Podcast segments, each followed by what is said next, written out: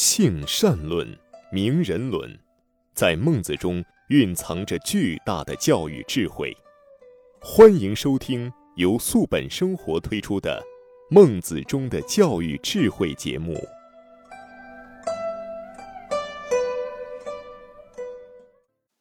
听众朋友，大家好，欢迎收听中华文化大讲堂之孟子中的教育智慧节目，我是主持人雅青。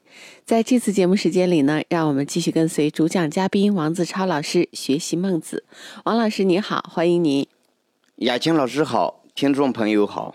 上一期的节目我们就讲到了孟子回答公孙丑，他说：“呃，怎么样养自己的浩然之气的方法。”呃，这个方法王老师用了两集，我觉得特别详细的给我们讲出来了。虽然大家听起来会觉得有一点点玄妙，但是记住一句话，就是勿以善小而不为，勿以恶小而为之。呃，念兹在兹，时时处处，在五伦关系中，在我们的现实生活当中去长养我们的浩然之气就对了。那接下来我们学习新的内容，何谓之言？曰。彼辞知其所必，淫辞知其所限，邪辞知其所离，顿辞知其所穷。生于其心，害于其政；发于其政，害于其事。圣人复起，必从无言矣。宰我子贡善为说辞。冉牛、闵子、颜渊善言德行，孔子兼之，曰：“我于此命，则不能也。”王老师，这段话，公孙丑问孟子何谓之言？因为孟子在呃说那个前面回答就是，比如说公孙丑问他，敢问夫子呜呼长？他说了一句：“我之言，我善养吾浩然之气。”所以呢，公孙丑接着问：“那您说之言就善养浩然之气了？什么是之言呢？”这个养浩然之气，所谓本体生命和形体生命中间的这个媒介，就是我们说这是孟子哲学思想的体现，也是。孟子人生观的表述，就是浩然之气是气，自然要受到心智的统帅。在孟子看来，义和道是人固有的一种品质，而浩然之气所体现出来的就是义的精神。所以，浩然之气呢，只能由心智来生发和维护。呃，既然是维护，就不能够弃之不顾，也不能够拔苗助长。这中间，它就会有一些思想的东西。表现出来，所以这个养浩然之气就是自我的感知，你能够感知到这种生命在不断成长。这样子的话，说从浩然之气，从本体生命直接生发出来的思想，还是需要的，就是不是不要思想，而这个思想就称之为言。而孟子呢，他在一个生命的高度，他生发出来的真思想叫真言。呃，我们经常有一个说法叫真言，真言呢就是从生命高度，从本体生命的高度真正生发出来的一种思想。那其他思想在这种真思想、真言面前，他就一下呃原形毕露。所以孟子说：“我特别了解现实当中存在的各个流派的思想，我直言。”那么说，公孙丑就说了：“那您这个直言到底是个什么意思呢？”孟子就说：“必辞，呃，知其所限；必辞，知其所知其所必。”嗯，对，他说我能理解，就是偏颇之词，它有它的不通之处。嗯过分之词呢，它有它的不足之处；呃，邪僻之词，它有它的离谱之处；闪烁之词，它有它的离曲之处。这些言辞哈，一旦从思想中产生，就会危害于政治方向。各种各样子的流派都在政治家面前去胡说八道，而真正的思想却不被政治家所吸取。啊，就是大家都想速成，而且如果想速成的话，法家思想特别来得快。兵家思想特别来得快。你像梁襄王，就是他就说过，怎么样就得到天下了？谁能给我呢？梁襄王从他的骨子里头就认为，只有把那个国家的人都全部杀死，那我才能够把这个天下统一起来。就是他们都在想一种速成的方法，而君主呢，特别会被迷惑于这种速成的方法。所以你一听这种道义之事、仁政，都觉得来得慢。可能说的有道理，但是我做不到。寡人好急，寡人好勇，寡人好色。你最好直截了当，就是一口气吹出去，其他国家就全部灭亡了。我就统一天下了，用孟子的这种办法都来得太慢，而除了孟子之外，其他的思想家跑到政治家面前，他就会大吹法罗，啊，你想快，我就有快的办法，是他自己没有任何道义，没有人生观，就是所谓的人生观、价值观，他就是骨子里边评判是非对错、美丑善恶的标准，一个人怀揣着。多套标准，哪套标准政治家爱听，我就用哪套标准去说。你像纵横家在当时就是非常明显的一个例子。张仪跑到楚怀王那儿，啊，一顿说：“你如果能和齐国断交，秦国就会给你六百里的这么一一个国土。”哎呦，楚怀王一听以后就被人家给骗了。马上就和齐国绝交，呃，我们不结盟了。这齐王说：“这还能说？你说不结盟就不结盟？咱们结盟是有盟约的，咱们曾经发过誓，所以齐王还在这儿和楚怀王和他进行一个外交呃交涉，咱们还是要好下去，不能不好。楚怀王干脆就派了很多士兵去齐国边境上骂去了，骂人家祖宗。”哦，那话难听的很。齐王一气之下，这就是不想在一起好了，我再不做这个外交努力了。齐国就和楚国这个盟约关系就给破裂了。破裂了以后呢，楚怀王就向张仪去要，要这六百里的土地。张仪说：“哪有六百里啊？我只有六里，要不我给你。”楚怀王就感觉到，呃，就是受骗了。马上发动全国的部队去攻打秦国，没想到打了败仗，自己又丧失了十万兵马。然后呢，不仅没有得到人家六百里的土地，反倒自己还又丧失了大约六百里的土地。啊，这一里一外，就是因为相信张仪这个纵横家的言说，张仪这个纵横家的思想，所以当时的有。各种各样子的言说，有避词，有因词，有谐词，有顿词。所以为什么会有这样子的一些思想说出来，我会相信他呢？因为我自己没有一个标准，没有一个尺度。嗯。而孟子呢，他直言就是各种各样花里胡哨的思想到我这儿，因为我有坚定的信仰，因为我有更高生命的体验，所以。我就知道他们这些思想背后的一些东西，生于其心，害于其政。但是如果这种思想真正流行于人群当中，特别是让政治家采纳以后，在政治上就会得到非常大的危害。所以孟子说：“圣人复起，必从吾言也。”如果要是圣人再次出现，他也会同意我的看法。在孔子的弟子当中，你像宰我、子贡都有非常好的口才，而冉伯牛呢、闵子骞、颜回都擅长说道德之行。孔子就兼有这两项，但是孔子呢，他还是非常谦虚的说：“我对这个我的口才不行。”孟子呢，在这儿说，就是一定要有一个。道义的东西，要有一个价值观的东西，要有一个标准的东西，在这个标准当中，你就去可以衡量别的思想了。孔门呢，一直是在一种道义之下去衡量别的思想。这里边就提到了孔孟的宰我子贡，他们非常容易出去说服政治家，但是他们是道义之士。冉伯牛、闵子骞和颜渊也非常善于去把这个如何养性、如何养气、如何让自己道德理性生命成长，这个他们三个人在这方面也很擅长。孔子呢？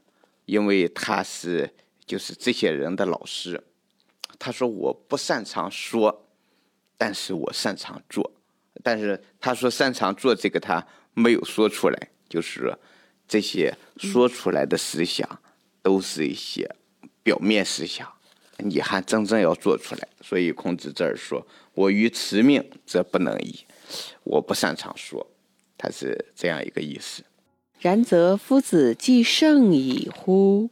曰：吾是何言也？昔者子贡问于孔子曰：“夫子圣矣乎？”孔子曰：“圣，则无不能。我学不厌而教不倦也。”子贡曰：“学不厌，智也；教不倦，仁也。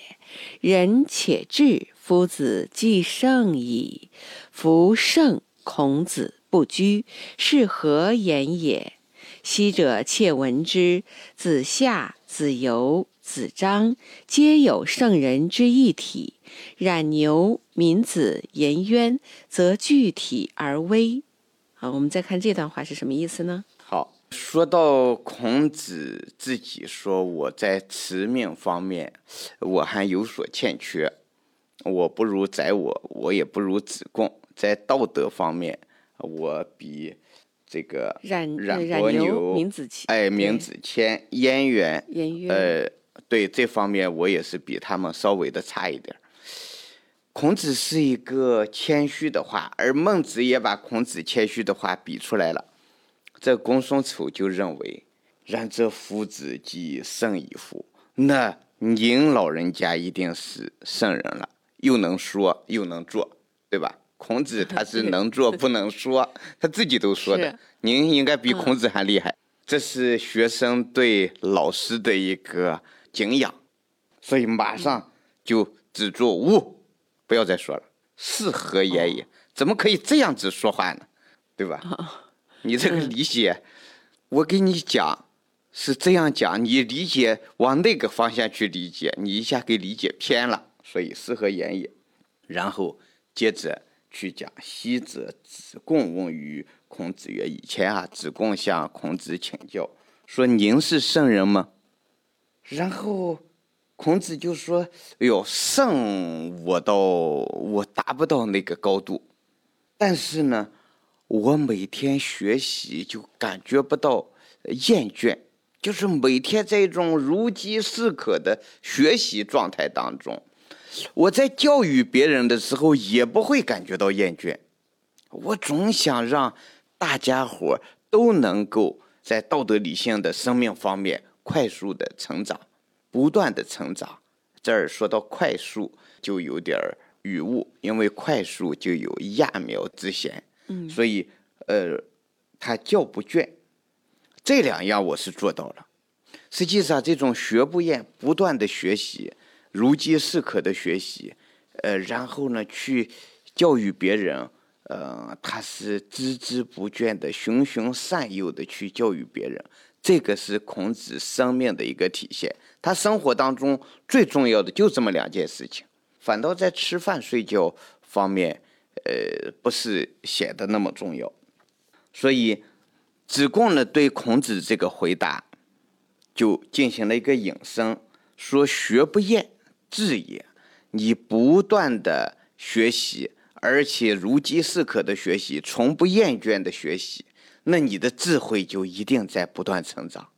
教不倦，人也孜孜不倦的、循循善诱的、永不疲倦的去教育学生，希望学生的生命、道德理性生命能够不断的成长，希望他人的道德理性的生命不断的成长，这是一种。自身道德也就在不断的成长，这个就叫仁。智且仁，夫子即圣矣。我们老师身上在智慧和道德两方面都达到了常人无法企及的高度，那么老师您已经是圣人了。这是子贡和孔子之间的一个对话。子贡认为孔子是圣人，但是孔子自己不认为自己是圣人，说夫圣，孔子不居。孔子都不说自己是圣人，你却说我是圣人，你这说的是什么话？对吧？是何言也？是何言也？你说的这是什么话？这是老师对学生的一个批评。实际上，这种批评我们能够感觉得到，呃，在学生对老师这种敬仰之情之下，口不择言，说出了这样子的话。哎，孟子一方面在批评公孙丑，另一方面呢，拿子贡和公孙丑相提并论，拿自己和孔子相提并论。实际上，孟子从内心深处，他有这么一份自信。他认为他已经成为圣人了，这东西呃不是说他谦虚，而是生命达到一个高度以后自己感觉到的，但是他又不能说，所以言外之意也肯定了公孙丑对他的评价。我确实达到了这个高度，我和孔子基本上也是一样的，但是我不能说我是圣人，就和孔子说不能说他是圣人一样。子贡说孔子是圣人，那是子贡的理解；你说我是圣人，那是你的理解。到此为止，这话不能再对外人说了，就咱俩知道，这个意思。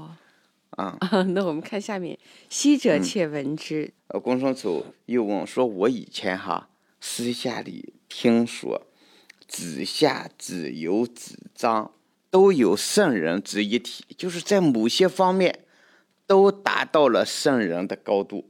冉牛、名子骞、颜渊呢，则具体而微，就是对冉伯牛、闵子骞、颜渊呢，子张、子游、子夏这些人呢，在某些方面像个圣人，就是比如说一体呢，比如说像胳膊、腿，这就叫四体。也就是说，某一方面，是指某一方面，某一方面，他们和圣人。一样，甚至还超越了圣人的高度。但是整体来说，他们还是个普通人。但是呢，冉伯牛、闵子骞和颜渊呢，已经达到圣人的这种气象，但是他们还没有真正成为圣人，就是他们有这个样子了，但是还显得不够。然后呢，呃，就问这个孟子说：“您和他们当中？”哪一位处于一个同一水平呢？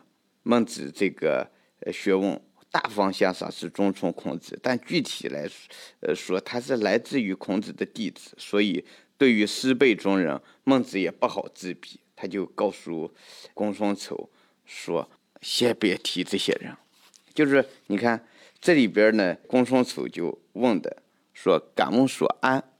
您如果要是比的话。”您和这些人相比，哪一个和您相似呢？就是孔子的这些弟子当中，您是像冉伯牛这样子，还是像闵子骞这样子，还是像颜渊这样子，还是像子夏、子游、子张这样子？就是既然您说您不是圣人，一定也达到一个高度了，在这些弟子当中，您去比一个。好，这个学生问话总是问的那么具体，有些话老师不想点的太明白。所所以孟子说“孤舍是这个，呃，他他不好。我下面还没读，我们再来读一下啊。对，敢问所安？曰：孤舍是。曰：伯夷伊尹何如？曰：不同道。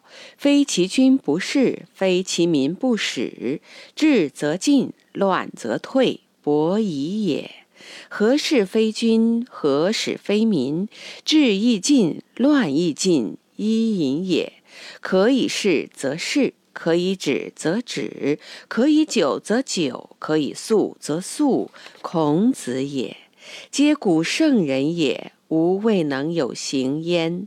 乃所愿，则学孔子也。好，你像一开始呢，公孙丑把老师一下捧到孔子的那个高度，圣人的那个高度，孟子就谦虚了一把，说我嗯没那么高，我不是个圣人，你不能这样说。然后呢，他又往下降了降，说子张了、子游了、子夏了，或者闵子骞了、冉伯牛了、颜渊了，这些人和您在一起，您和他们哪一个更像一些？这个感悟所安呢，就是安于哪一个人的。那个状态，孟子呢又感觉到学生呢又把自己比的太有点低，他的这个高度是在这些人之上的，他自己能感觉得到。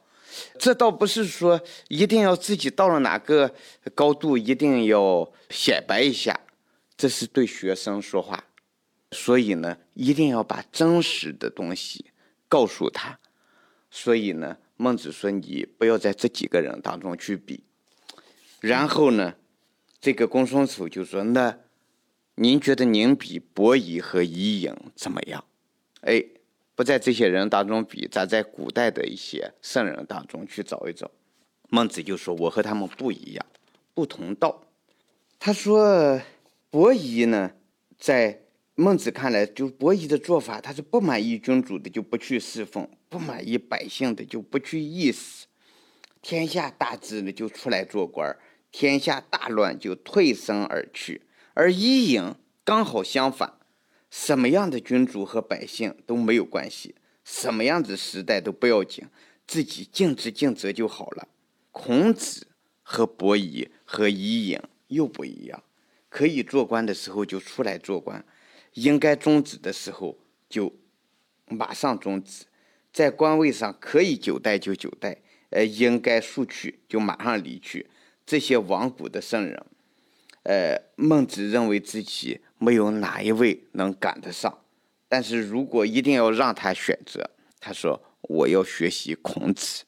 实际上这儿呢是孟子以孔子自比，就是他看到公孙丑把他往下降，然后呢，公孙公孙丑的这个比喻，呃，拿了伯夷和伯夷和伊尹这两个古。对两个古代圣人来比，孟子说：“我和他们都不一样。”那我和谁一样呢？我和孔子一样。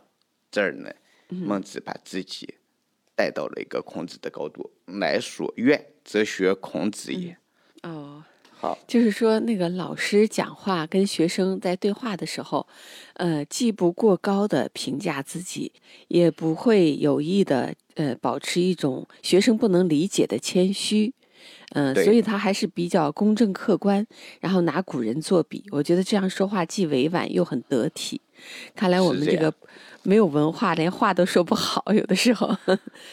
呃，孟子是特别擅长言辞的一个人，非常擅长言辞，嗯。